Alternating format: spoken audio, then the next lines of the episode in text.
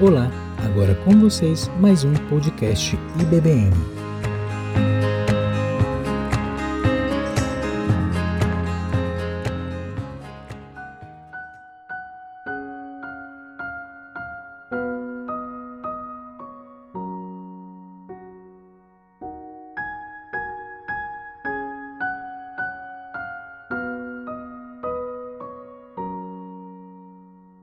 Graça, misericórdia e paz, amém, irmãos?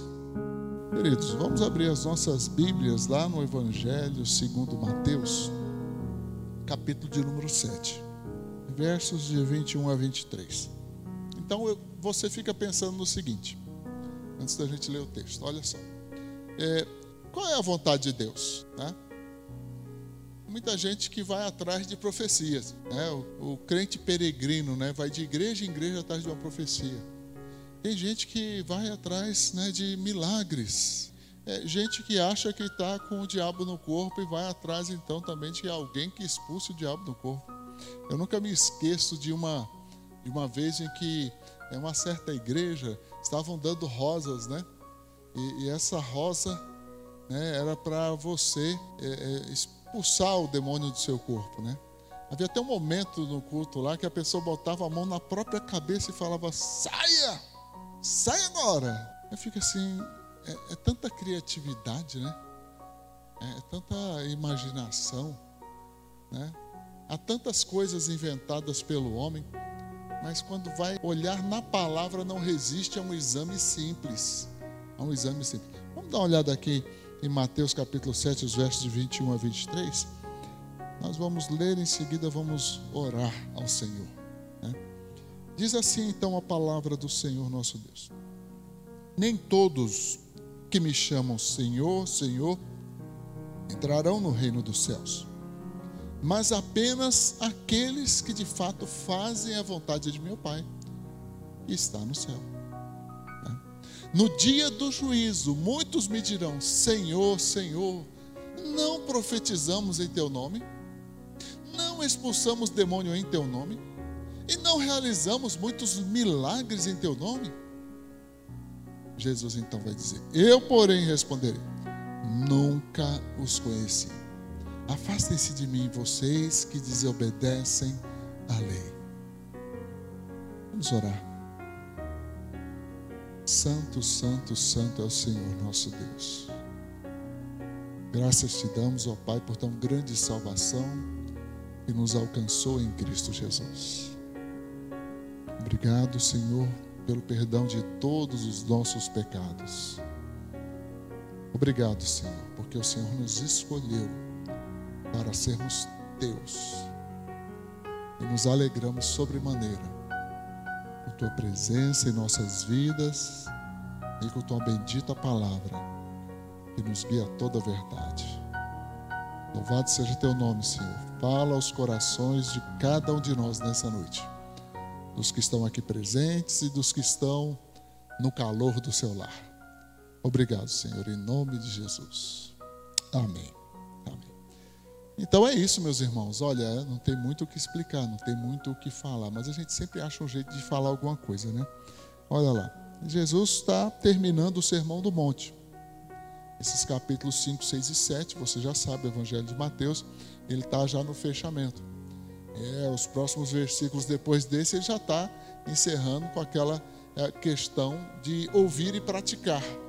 Mas antes de chegar nisso, Jesus dá uma pausa ali e vai falar então que é muito importante que nós sejamos discípulos e discípulos obedientes. Né? Não basta a gente querer fazer a coisa do nosso jeito, tem que ser do jeito de Deus.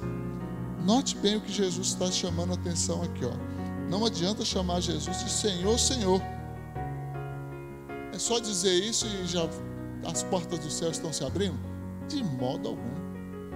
De jeito nenhum não é só chamar de Senhor, mas é viver o senhorio de Cristo. Se Ele é Senhor, então Ele manda, Ele tem autoridade. Nós lhe devemos obediência.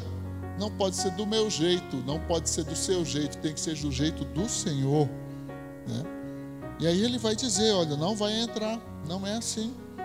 Né? tem que fazer a vontade do Pai. Apenas aqueles que fazem a vontade do meu Pai que está no céu, disse Jesus. É Jesus quem está dizendo. É necessário atentarmos qual é a vontade de Deus. Queridos, é, nós não precisamos que venha um anjo do céu e entregue um, um, outro evangelho, ou nos entregue alguma regra nova, ou qualquer outra coisa. O que temos está na palavra. Ah, ah, Jesus já disse tudo o que ele tinha que dizer. Amém? Eu não creio que tenha que acrescentar mais nada. O modo de vida cristão é em santidade. O jeito que o crente tem que andar está descrito na Bíblia. Né? Se tivéssemos só os evangelhos, né, pronto, estava tudo resolvido.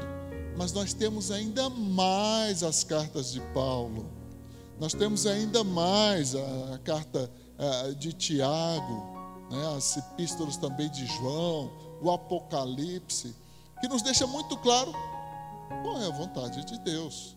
Não precisamos inventar nada mas há tanta invencionice. E olha que Jesus já naquele tempo alertou do seguinte perigo: olha só. Né? No dia do juízo, muitos medirão. Ó, Jesus está falando de um dia que não aconteceu naquele tempo, nem aconteceu agora, mas no dia do juízo, no dia do Senhor, né? Ele já está alertando de que pessoas irão dizer: Olha, Senhor, mas nós fizemos isso aqui, foi pelo Senhor. Foi? É mesmo? Tem certeza? A motivação foi essa? Foi assim que Deus mandou? É do jeito que Deus quer? E ele diz: Muitos. Ou oh, quem dera que tivesse escrito alguns, né? Ou poucos, né? Mas não, está escrito o quê? Muitos meus irmãos, aqui não está falando de alguém que está no mundo perdido, não. Está falando de gente que está na igreja.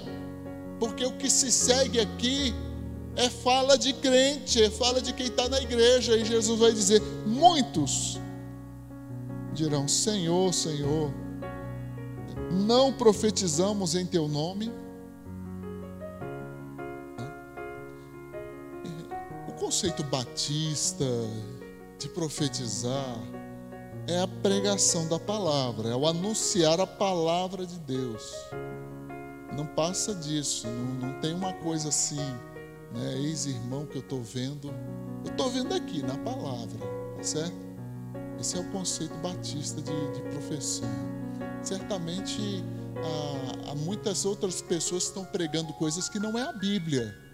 Então, dentro do, do contexto batista, eu diria a pregação. Tem muita gente que está pregando coisas que não é a Bíblia fica pregando a filosofia, é, psicologia, teologia falsa, heresia. O que Jesus não ensinou, o que Deus não nos apresentou. São apenas doutrinas de homens. Não bastasse isso, ele ainda diz, né? Que é, não expulsamos demônios em teu nome Irmãos, eu, eu acredito que é um papel importante na nossa igreja, na nossa vida. A igreja tem que expulsar demônio mesmo, amém? Tem que expulsar. Temos que socorrer aqueles que estão possessos. Temos autoridade dada por Jesus para fazer isso, mas tem um jeito de fazer. E certamente, meus irmãos, isso não é um show, isso não é um teatro, isso não é uma apresentação. Isso não é uma coisa que deve expor as pessoas ao ridículo. Não. É desnecessário entrevista com Satanás. De onde tu vem? Para onde tu vai? Quem te mandou? Nada disso é necessário.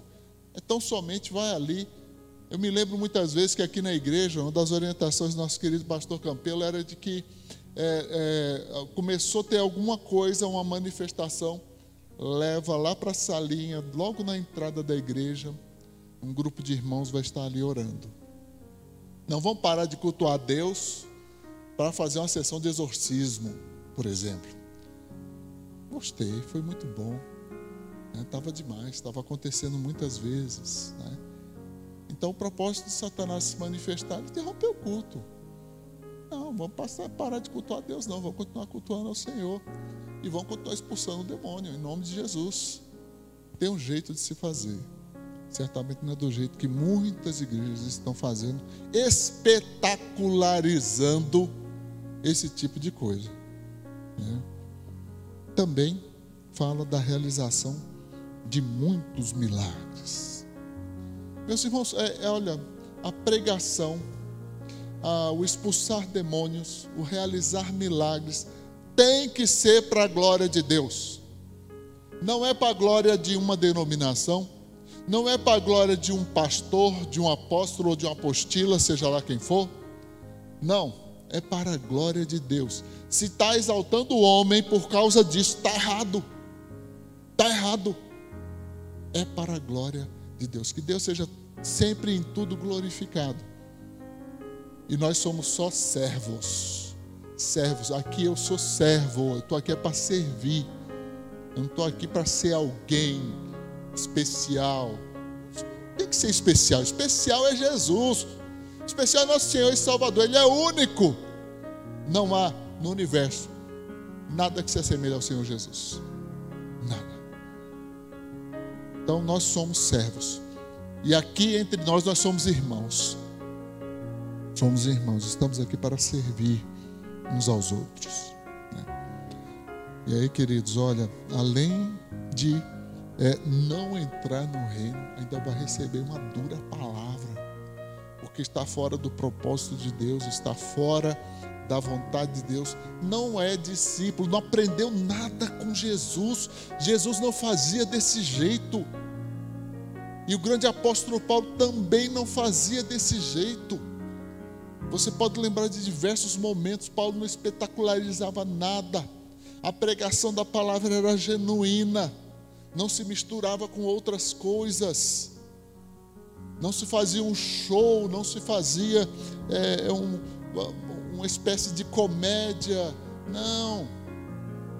É a pregação da palavra que traz salvação, que restaura o caído, que vivifica o que está morrendo. É isso que faz a diferença. Jesus diz ainda no verso 23. Ainda que tenham feito isso no nome de Jesus. Aliás, ao longo da história, infelizmente, muita coisa foi feita em nome de Jesus que não prestou, foi errado, não era da vontade de Deus. Né? E nós temos aí grandes exemplos para é, meditarmos, para pensarmos ao longo da história que a igreja agiu fora da vontade de Deus, que a igreja seguiu um caminho longe da salvação, um caminho que nos levou para uma desgraça. E assim envergonhou o bom nome do nosso Senhor e Salvador Jesus Cristo. Jesus então diz que naquele dia, no dia do juízo, verso 23, eu, porém, responderei: Nunca os conheci Afastem-se de mim, vocês que desobedecem à lei, ou talvez numa outra versão, né, vocês que praticam iniquidade. Né? Maneira, meus irmãos, que embora sejam palavras duras, eu quero só relembrar que Jesus está dizendo isso aqui no Evangelho de Mateus. Mateus está relatando esse discurso de Jesus, essa pregação de Jesus, para o nosso ensino nós estamos repetindo, estamos trazendo a memória na nossa reflexão nessa noite, exatamente para que isso não aconteça, que estejamos atentos. Não podemos fazer de qualquer jeito, não podemos fazer do jeito que nos agrade, tem que ser do jeito é, de Deus. Veja bem, o culto ao Senhor. É, me preocupa, a gente tem tido várias reflexões, tem pensado sobre a maneira como cultuamos ao Senhor. É? Não é para agradar o irmão, o louvor não é para te agradar. Temos que pensar nisso. Temos que olhar, porque o louvor é para glorificar a Deus. Então, quanto mais a letra for bíblica, e bíblica no sentido de que exalta, glorifica o Senhor, né?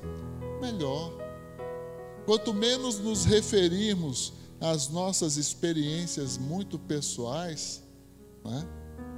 E sempre se referir ao que Deus fez e Deus faz e Deus vai fazer, melhor. A Ele seja, pois, a glória eternamente. Amém. Tá? Então, é, não somente essa questão do louvor, mas nossa própria oração. Como é que você tem orado? Olha, esse é um dia de oração, esse é um momento de oração.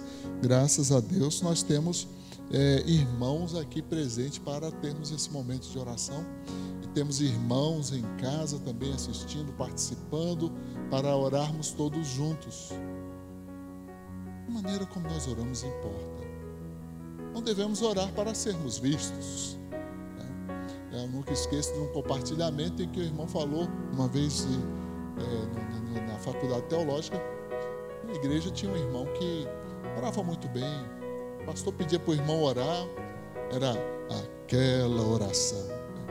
Dia ele abriu o olho assim e observou o irmão tinha oração já escrita, toda pronta ali, ó, bonitinha.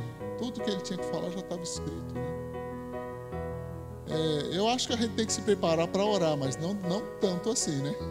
Vou escrever a oração, né? Vou escrever aqui a oração. A oração, afinal, é uma conversa muito boa com Deus e deve ser prazerosa e deve ser momento de, é, de cura, de restauração, de confissão, confissão dos pecados né, de se apropriar do perdão de Deus. Né, tanta coisa boa no momento de oração. Mas existem orações que parecem mais uma reza, né? só é repetição. Né? E você acha que está orando. Está né? Tá perdendo uma grande oportunidade. Né? Então Jesus diz: Olha, não conheci. Não é que ele não sabe quem são essas pessoas, ele sabe. Claro que ele sabe quem são essas pessoas é que essas pessoas não tinham, esse, esse nunca conhecia, no sentido de que ele não tinha comunhão com elas. Elas estavam fazendo do jeito delas. Cada um estava vivendo segundo a sua própria vontade. É, é, quantos, quantos líderes religiosos, que eu não vou mais chamar nem de pastor, porque acho que isso é uma, é uma ofensa a quem é pastor de verdade, né? Quantos líderes religiosos estão aí inventando coisa para tirar dinheiro do povo? para enganar a população, se tornando assim uma pedra de tropeço, um escândalo, uma vergonha para o Evangelho. Já não pregam mais a salvação, eles querem a salvação agora é financeira, de, do império que eles construíram. Tem que quebrar mesmo, quebra, Senhor. Quebra essas coisas ruins. Derruba mesmo. É, e que ninguém venha falar, ah, pastor, tem igreja que está falindo. É, irmão, será que não é Deus que está agindo? Vamos botar tudo na conta do diabo, não. Vamos, que igreja que é essa? Vai, vai analisar o que eles estão pregando. Vai analisar o tipo de vida que eles estão levando. Né? Tem igreja que mais parece uma boate. Essa, essa é a vontade do Senhor. Ah, é assim que a gente vai atrair as pessoas. E falar de Jesus não está dando certo. Então nós vamos atrair as pessoas com outras coisas. Daqui a pouco estão inventando a maconha santa. Né? Não, para atrair, é porque é para atrair, já está liberado. Né? Jesus não precisa de nada disso. Se alguém não vem na igreja por causa de Jesus, por causa do Senhor Deus, vai sair por qualquer outra razão. Deus não precisa de ninguém. Deus não precisa de ninguém, mas Ele chama. Ele chama. E isso é importante a gente frisar. Cuidado onde você tem pisado os seus pés. Cuidado onde você pensa que está cultuando a Deus. Cuidado que tipo de ensino você está recebendo. Confira com a palavra de Deus. Olhe sempre na palavra de Deus. Jesus então diz: Afastem-se de mim, vocês que desobedecem à lei. Note que até esse momento, Jesus, a partir do capítulo 5, começou a falar então é do estilo de vida, né, daquele que é salvo, daquele que é, vai entrar no reino, um estilo de vida ético, a ética da espiritualidade cristã. Está ali, ó, desde o começo do capítulo 5. Jesus falando sobre isso. Os valores são invertidos em relação ao mundo. É algo muito sério, muito importante. Então, ele vai reinterpretando ou dando o verdadeiro sentido da lei. Pode observar, ele mostra, ele aprofunda no verdadeiro sentido da lei. E aqui ele diz: olha, aqueles que não praticam a lei, ou na sua versão, numa outra versão, diz: aqueles que praticam a iniquidade, é aqueles que desobedecem a lei. E a lei expressa a vontade de Deus. Não é pela lei que nós somos salvos, é pela graça, mas nem por isso a gente tem que deixar de praticar aquilo que a gente sabe que é a vontade de Deus. Amém? Então pense bem nisso. Pense bem se você tem sido realmente um verdadeiro discípulo, se você realmente tem se ocupado e se perguntar: estou fazendo a vontade do Senhor? Né? Mesmo que você esteja fazendo aquilo que a Bíblia está mandando, tem que ser do jeito que é a vontade do Senhor. É. A motivação certa. Fazer para aparecer, Jesus já falou sobre oração, né? Falou, olha, a pessoa fica numa esquina orando, já recebeu seu galardão. Aí você quer orar? Entra no seu quarto, vai lá e fala com Deus. Né? Você quer ajudar as pessoas? Não fica dando esmola para os outros tocar trombeta, não. Não fica fazendo para aparecer, não que a sua mão direita não sabe o que sua esquerda está fazendo. Então, é, faça, mas sem alarde. É que teu pai que está vendo isso em secreto vai te recompensar. A nossa maior recompensa, na verdade, já é a possibilidade de fazermos alguma coisa por alguém. Isso já é uma recompensa. Porque um dia, sabe, alguém fez por mim, alguém fez por você. Jesus já fez tudo por nós. E nós temos que fazer por outras pessoas. Um dia alguém me falou de Jesus. Um dia alguém orou por mim. E ainda oram, né? Ainda oram. Então é muito importante que cada um de nós se ocupe em querer fazer a vontade de Deus, não segundo a minha opinião, a minha vontade, mas segundo a expressa vontade de Deus que está na Bíblia. Não vamos fazer nada diferente, não, irmão. Vamos ficar inventando moda, não. Não esteja orando acerca dessas coisas. Esteja é, é, uma coisa que eu me lembrei agora, é, que o nosso querido Roda Gigante voltou, né? Domingo passado, agora, nós tivemos nosso primeiro é, culto com as nossas crianças, à noite, domingo à noite. Então, papais, mamães, né? Próximo domingo, temos aí o Roda Gigante novamente. Né? Cheguem no horário aqui no culto, porque logo depois do primeiro cântico nós vamos orar pelas crianças e elas irão então né, para o culto numa linguagem mais adequada para elas. Né? Então, estava lembrando disso enquanto pensava aqui nas maneiras que a gente adora a Deus, nas maneiras como nós temos que obedecer ao Senhor. E aí me lembrei, puxa, ó, uma coisa que ficamos aí dois anos, né, praticamente sem ter aqui na igreja, e agora estamos retomando aí essa normalidade. Vamos orar. Pai bendito, dá forças ao teu povo, Senhor que descansemos sempre no Senhor, ó Pai. Toma, Senhor Deus, nossas vidas em tuas mãos. Que não venhamos a desfalecer em meio à luta, em meio a nenhuma batalha, mas possamos, ó Pai, permanecer firmes no Senhor. Crendo e confiando que se vivemos, vivemos para o Senhor. Se morremos, morremos para o Senhor. Vivendo ou morrendo, somos do Senhor, ó Pai somos do Senhor. E isso, Deus, nos basta. Nos basta sermos do Senhor. Toma em tuas ricas mãos, ó Pai, também a nossa nação, Senhor Deus. Há tantos com fome e agora há tantos com frio. Possamos, ó Deus, repartir o que temos para socorrer a tantos desvalidos. Tem misericórdia, Senhor Deus, desses que estão desabrigados, desses que estão no frio. Que os nossos corações se abram para socorrê-los, ó Deus. Tome em tuas mãos líderes do nosso país,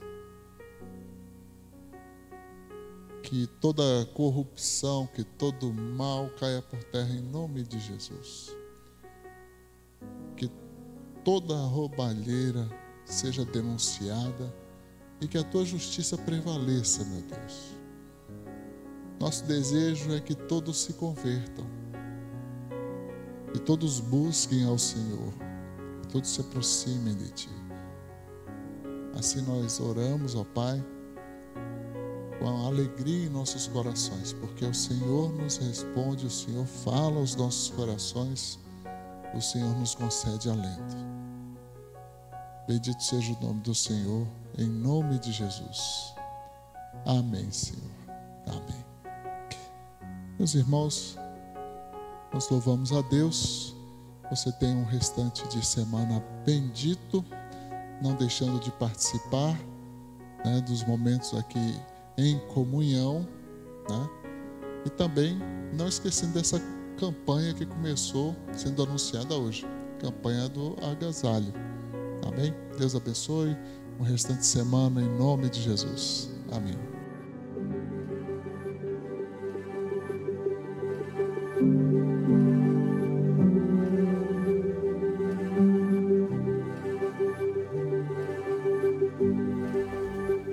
Você ouviu um podcast IBBN.